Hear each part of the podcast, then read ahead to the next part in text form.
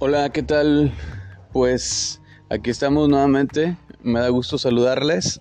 Retomando después de una larga pausa este, de realizar este podcast que lo hago con bastante cariño. Pues decidí retomarlo. Eh, solo les platico algunas novedades. Fui víctima del COVID, pero afortunadamente pues no no tuve mayores eh, consecuencias y pues síntomas muy leves y pues, gracias a Dios ninguna secuela o al menos que yo sepa, ¿no? Este, ya pasaron las fiestas decembrinas eh, y pues bueno ya estamos entrando en el 2022 y enero siempre es una fecha como de como de no sé cómo decirlo de hacer buenos propósitos de plantearse metas, etcétera. Y a mí en lo particular enero representa mucha introspección y autoevaluación. Y pues la verdad este dentro de estos procesos pues decidí que era tiempo de volver a este podcast que lo tengo un poco olvidado y muchas gracias a todos ustedes que, lo siguen. Espero les sea de, ayuda en algo y, y, pues puedan, puedan sacar algo de provecho de, esto que hago por y para ustedes.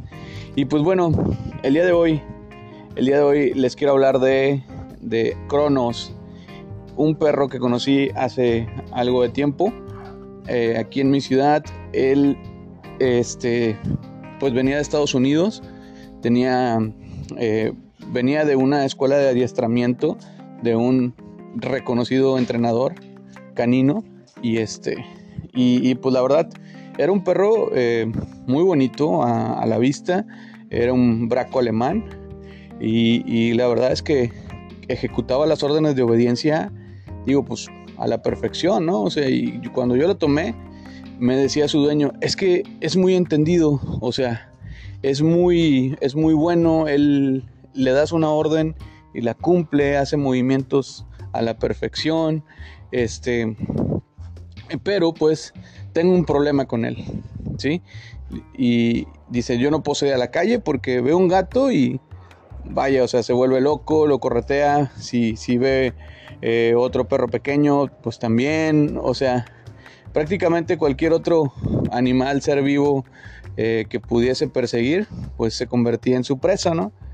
Y pues vaya, entonces, este, empecé a trabajar con él y pues un poco ahí entra un poco en juego pues la genética de, cada perro, la función zootécnica para la cual fueron, fueron este, creados y pues vaya, o sea, hay que tomar en cuenta todo esto.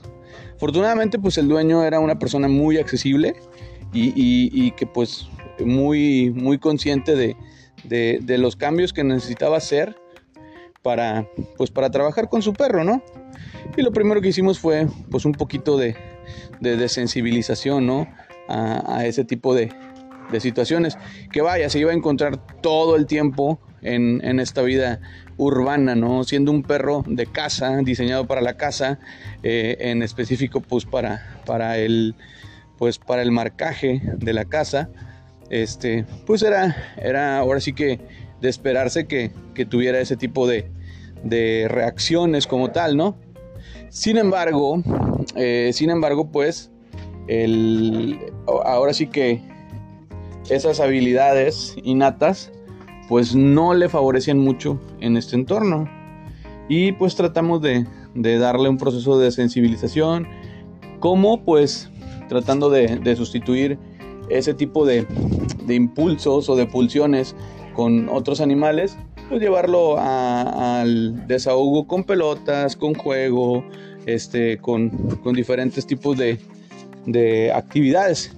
Pero lo más, lo más este, rescatable de esto y la enseñanza que me dejó este perro, o sea, número uno, era un perro altamente adiestrado. O sea, en el tema de obediencia, pues la verdad es que lo hacía de, de maravilla. O sea, apenas tocabas la correa o decías los comandos que tenía en inglés, la verdad es que el perro trabajaba de maravilla. Este, y, me di cuenta que pues a veces el adiestramiento canino como tal, pues a veces no es suficiente. Eh, comprendí o terminé de comprender con Cronos que, el tema de, adiestrar un perro solamente es una parte de, del trabajo canino que, se debe realizar con él o, o, que, pues vaya, ¿no? O sea que la mayor parte de la gente busca al, resolver, eh, o más bien busca para resolver algunos de sus problemas, ¿no? Llámese, por ejemplo, mordisqueo, llámese agresividad, no sé, llámese este el ladrido no deseado, o sea, ese tipo de cosas es el pan nuestro de cada día y, los, los dueños de perros interesados, primero número uno, o sea, qué padre que están interesados en, corregir ese tipo de, cosas, ¿no? Eh, generalmente son acciones o son, son, este, son situaciones que para el perro no representan ningún problema. Para el humano sí. Para el perro no representa ningún problema ladrar frenéticamente cuando ve una ardilla pasando por la barda de su casa. Este no representa ningún problema eh, perseguir un, animalito, un insecto que cruzó eh, el patio. Entonces, eh, para él no representa, no representa ese tipo de, ese tipo de situación no representa un problema. Incluso, pues, corretear un ciclista o, o vaya, o sea, algún patinador. Para el perro, digo, si lo ponemos en perspectiva perro, el perro no tiene problema con hacer eso, o sea, al perro le gusta. Eh, el que no lo disfruta o más bien eh, al que le causa problemas es al humano. Sí, y, sin embargo estas situaciones, aún a pesar de ser eh, importantes, pues las tenemos que aprender a manejar si queremos tener una convivencia, eh, ahora sí que una convivencia armónica con, con nuestros perros. Es decir, no te vas a deshacer de un perro solo porque ladra mucho o porque persigue balones, o sea, no, no tendrías por qué. Bueno, pero volviendo al tema del braco, como les decía, es un, bueno, era un perro entrenado, entonces, ¿por qué no funcionaba ese entrenamiento para vincularlo con su dueño? ¿Por qué no porque el hecho de tener ese entrenamiento canino de alta escuela no fungía como una herramienta que hiciera mejor la vida de él y de su dueño. Y me di cuenta que, como les decía anteriormente, no se trata solo de entrenar, sino se trata de ir más allá. Eh, y también me puse a pensar en las dos grandes situaciones o las dos grandes corrientes que, existen eh, hoy en día. Digo, existen más, pero pues me gustaría hablar de dos en específico. Y de cómo son tratadas estas situaciones dentro del mundo canino y cómo son, eh, pues ahora sí que, que cada una por su lado podría decirse que son eh, criticadas o señaladas, incluso desechadas por sus, por sus, este, ¿cómo se dice? Por sus contrarios, ¿no? Primero están lo, y vaya, o sea, voy a, voy a hacer uso o voy a nombrarlas o voy a, voy a platicar de ellas, pero créanme que no con el hecho, no, no por el hecho de criticarlas, sino por el hecho de, de rescatar lo rescatable de, de estas situaciones, ¿no? Miren, están por ahí el tema de la gente que practica obediencia canina. Este, obediencia a nivel profesional, OCI, eh, deportes caninos como ring francés y todo ello, ¿no? Y por ahí este tipo de personas, eh, pues primero, pues obviamente les voy, a, decir de qué se trata. Bueno, se trata de que de que enseñe, de que de enseñar a los perros a realizar ciertos ejercicios bajo ciertos comandos y, aprender de alguna forma una rutina que van a ejecutar en una pista de competición. Ajá.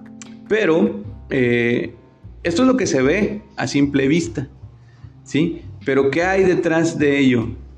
Bueno, eh, están, hay mucho trabajo detrás de ello. Pero para hablar de, de, esto, también les tengo que plantear la otra situación o la otra cara de la moneda, que es la gente que trabaja el adiestramiento cognitivo, en donde, en donde buscan, pues, eh, de alguna manera eh, plantearle problemas al perro que pueda resolver mediante conductas, eh, pues, o mediante condicionamientos operantes un poquito más más este, pues dándole un poquito más de libertad al perro, donde trabajan pues otras situaciones, ¿no? O sea, eh, mucha convivencia social, este, eh, mucho, pues vaya, o sea, eh, tratar al perro como, como, un, como una compañía, ¿no? O sea, más que un perro de utilidad, como, como un perro de compañía. Este, sí, un poquito de, de corrección de malos hábitos, y, e incluso, pues esta corriente se enfoca mucho a la prevención del tema de, los malos hábitos, ¿no? Adiestramiento temprano y, muchas cosas, ¿no? Ahora, este, ¿por qué les hablo de las dos al mismo tiempo? Porque he observado que muchas veces entre los practicantes de ambas, pues tienden como a, como, ¿qué les diré?, a contrapuntearse. Y, yo creo que podemos rescatar muchas cosas de, ambas, de ambas este, corrientes o de ambos estilos de trabajo con el perro. Miren, eh, por ejemplo, o sea, estoy en desacuerdo yo con, todo el tema del adiestramiento negativo, en donde se utilicen métodos aversivos para el perro, que le dejen una, pues una secuela física y mental, ¿no? De, todo ello, ¿no? Digo, eso sí, sin lugar a dudas, no está bien, no está bien. Este, y no, no se vale eh, hacer ese tipo de cosas para, pues para lograr un objetivo, ¿no? O sea, lograr un ejercicio con el simple hecho de que lo haga bien el perro como tal. Pero si bien es cierto, eh, existen extremos dentro de cada, de cada corriente o de cada práctica. Como lo dije anteriormente, hay gente que practica obediencia bajo, bajo términos este, que, que pues sí son prácticamente militarizados, ¿no? Y, pues vaya, o sea, se le dice aquí en el mundo canino quebrar al perro, ¿no? O sea, quiebras su temple, quiebras su espíritu y, y, pues ya tienes un perro que trabaja por miedo más que por, que por convicción. Pero hay otro sector de esta área del tema de obediencia canina y de deportes caninos que digo, por experiencia personal que yo los conozco, durante esta formación que tienen con sus perros, eh, vaya, o sea, logran realizar un vínculo enorme. Es decir, es un, eh, crean un vínculo enorme y muy fuerte entre el perro de trabajo y su adiestrador o preparador. Eh, generalmente digo, lo que yo he observado mucho es que los que practican este tipo de situación de deportes son propietarios de los perros. Ellos eh, los seleccionan desde la camada, los crían y los ponen en el modo trabajo desde que son pequeñitos. Y vaya, o sea, son perros geniales. Y me quiero enfocar mucho en la relación que se crea dentro de ese trabajo de adiestramiento de obediencia. O sea, eh, aclaro, no todos, algunos, la gran mayoría quizás, este, no podría asegurarlo, pero los que conozco al menos que trabajan obediencia canina logran hacer un gran vínculo con sus perros. Y, eso, vaya, es muy rescatable. Eh, es importante ver cómo el perro se pone contento cuando, cuando va a trabajar con su, con su manejador aunque este traiga su correa, aunque incluso a aquellas aquellos este, eh, personas eh, que están en contra del collar de ahorque, o sea, yo he visto perros que los dueños y sobre todo gente que se dedica muy de lleno a este tema de obediencia, le enseñan el collar de ahorque al perro y el perro mete la cabeza dentro del collar. ¿Por qué? Porque para él representa un tiempo que va a estar con su dueño, ¿no? O sea, y digo, no se trata de, golpearlos o de, maltratarlos como tal, pero yo lo he visto y, la verdad es que me queda muy claro que, hay algo rescatable dentro de toda esta o de este tema de obediencia canina, ¿no? O sea, de obediencia a nivel eh, competencia, de, perros que trabajan, eh, vaya, así como, como el que les platicaba, ¿no? Como el Thor, como el, perdón, como el Kratos, que, que, él, hacía todo este tipo de, de ejercicios. Entonces, este, eh, vaya, o sea, hay muchas cosas rescatables. Yo creo que lo más rescatable es el proceso de vinculación que hay entre un adiestrador de obediencia y el perro que trabaja. Eh, eso es lo más rescatable. Este, la disciplina, la forma en la que se conduce eh, un perro de trabajo con su, con su dueño o manejador, este, que muchas veces, como les digo, es la misma persona eh, eso es muy, muy padre, ¿no? Y, pues, como le dije hace un ratito, no, no, mi intención no es ni crucificar cualquiera de las dos tendencias, ni tampoco este, totalis, hacerlo, o sea, generalizarlo, ¿no? Es decir, este, dar todo, todo mi, mi, aprobación, ¿no? O sea, simplemente estoy tratando de, traer estas cosas para decirle qué es lo rescatable. Por otro lado tenemos a la gente que practica el adiestramiento cognitivo emocional. Es una chulada ver este tipo de personas que, que vaya, o sea, no tienen los mismos objetivos que la gente que trabaja obediencia canina, ¿verdad? Porque yo he visto, o sea, que, que, que vaya, no, ni correas utilizan, a veces este, un arnés o vaya, o sea, no, sus objetivos son otros. Es importante, bueno, más bien es muy padre ver cómo, cómo los perros igual entran en modo trabajo al ver a, su dueño manejador, este, lo, lo, identifican, saben qué va a pasar después, eh, logran establecer una comunicación, una, una metacomunicación, o sea, más allá de, de, comandos, o sea, establecen vínculos utilizando su lenguaje corporal, este, utilizando pues vaya, todo lo que tienen a su alcance. Eh, me encanta ver cómo, cómo este tipo de, adiestradores eh, pues trabajan conforme a los intereses de los perros. Este, generalmente pues no, cuando tienes un perro o cuando trabajan con un perro en adiestramiento cognitivo, emocional, este, pues generalmente no, no, es, no llega a ser un perro de trabajo, ¿verdad? Porque como le repito, no es el objetivo.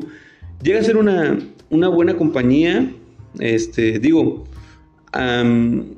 dentro de lo que cabe, ¿no? Como se dice por acá, este, llegan a ser eh, perros que, que pues tienen una, un lazo emocional con su, con su dueño, también muy fuerte, este, y, y pues vaya, o sea, su trabajo es enfocarse en, en, lo, en realizar ejercicios que pongan de buen humor a su dueño, por así decirlo, ¿no? O sea, el perro percibe eso y a la vez empieza a describir, más bien empieza a repetir esta, esta situación y, él eh, pues también se pone de buenas, ¿no? No se trata nada más de que el dueño se pone bien, sino también el perro empieza a tomarle aprecio, tomarle a tomarle, ¿cómo se llama?, cariño a esto.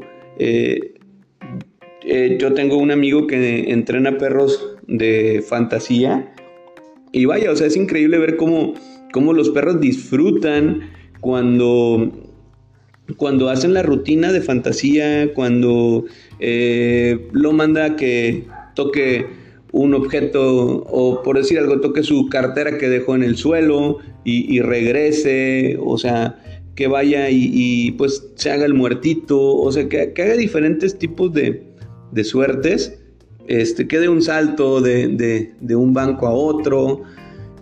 O sea, vaya, es, muy padre ver cómo, los perros también disfrutan de, esto, ¿no?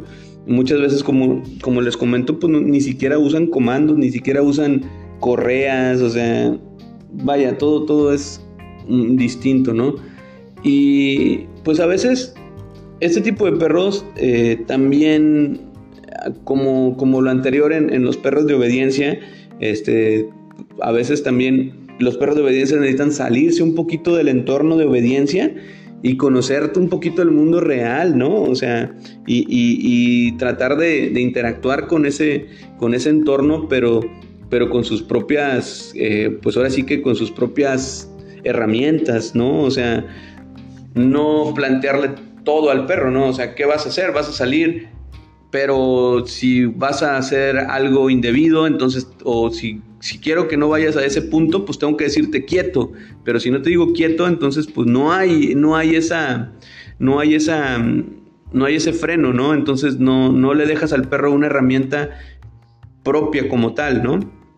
Y por otro lado, con el tema de los perros que, que están en adiestramiento cognitivo, pues supongamos también es lo mismo, o sea, salir a la calle, empezar a, olfatear el suelo, o sea, siempre en busca de nuevos retos, en busca de nuevas aventuras, este, con conducta, una conducta investigativa, todo eso también lo puede llegar a meter en problemas. Ajá, entonces que necesita un poquito también de, de obediencia como tal, ¿no? Para, para poder interactuar. Es por ello que yo, en lo personal, coincido estos dos estilos como, como como una sinergia necesaria y las dos áreas de oportunidad que tienen eh, eh, ambas, ambas este, corrientes o ambos estilos se complementan a la perfección, ¿no?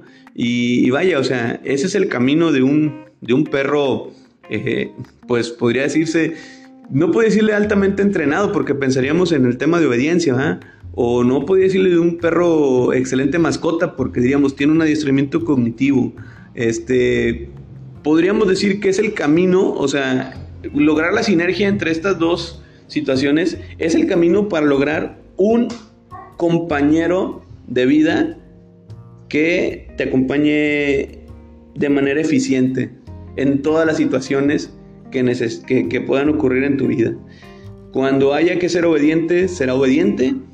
Cuando ah, tenga que tener iniciativa para resolver problemas, los va a resolver, va a tener las suficientes tablas emocionales, este, el suficiente, eh, ahora sí que los suficientes procesos cognitivos ya aprendidos para resolver situaciones, ¿no? Y, digo, o sea, no quiero sonar muy científico, pero, pero es esto, ¿no? O sea, con, y es enseñar al perro a, estar bien en diferentes situaciones, a estar bien cuando se le maneja con una correa y cuando se le da una orden, pero también a, saber resolver qué hacer en el mundo de afuera, ¿verdad? Fuera, de la pista, donde va a tener distracciones, donde va a encontrar este, perros que le ladren, perros que quieran agredirlo, gente que le pueda causar temor, eh, todo, todo este tipo de cosas, ¿no? Y, y, por otro lado, este, en el tema de los cognitivos, pues un perro que también puedas confiarle un poco de, puedes confiar un poco en su obediencia como tal, ¿no? O sea, y, que, sí, que sí tengas esa herramienta a mano para, para poder utilizarla y, este, y después que tu perro vuelva, vuelva a ser como es, ¿no? Digo, estoy describiendo a lo mejor pues, una utopía de perro, pero pues, vaya, esa es mi forma de pensar y pues eso es en lo personal lo que yo, lo que yo practico, ¿no? Y creo que pues ya cerrando el punto, el tema de Kratos del braco alemán, pues era eso, ¿no? Era un perro excelente, entrenado en alta escuela, obediencia canina y perfecta, casi perfecta, pero pues también eh, eh, estaba, estaba eh, necesitando pues la otra parte, ¿no? Y, y pues ya en su momento a lo mejor voy a platicarles un perro que fue entrenado completamente en el área cognitiva emocional y cómo y cómo este documentar cómo le fue faltando el tema de obediencia también, pero pues bueno, eso ya será en otra en otra ocasión. Y pues vaya, o sea, mi, mi postura es hablar de estas dos cosas, pero yo creo que no, no criticarlas, más bien complementarlas y traer a la luz, digo, estas, estas prácticas este, sin el afán de, descalificar ninguna de ellas. Al contrario, yo creo firmemente que, se pueden complementar y que ese sería un excelente camino a seguir. Pues bueno, ya se alargó este post. Eh, disfruté mucho volver, volver con ustedes. Este, qué bueno que, que me siguen aquí en las historias emperradas. Y pues vayan, No tengo nada más que decirles. Excelente inicio de año. Estamos enero 2022. Todo, todo está por venir. Una vuelta más al sol. Esperemos vernos juntos aquí de regreso en la siguiente. ¿Sale? Un abrazo para todos y recuerden que quien ama, educa.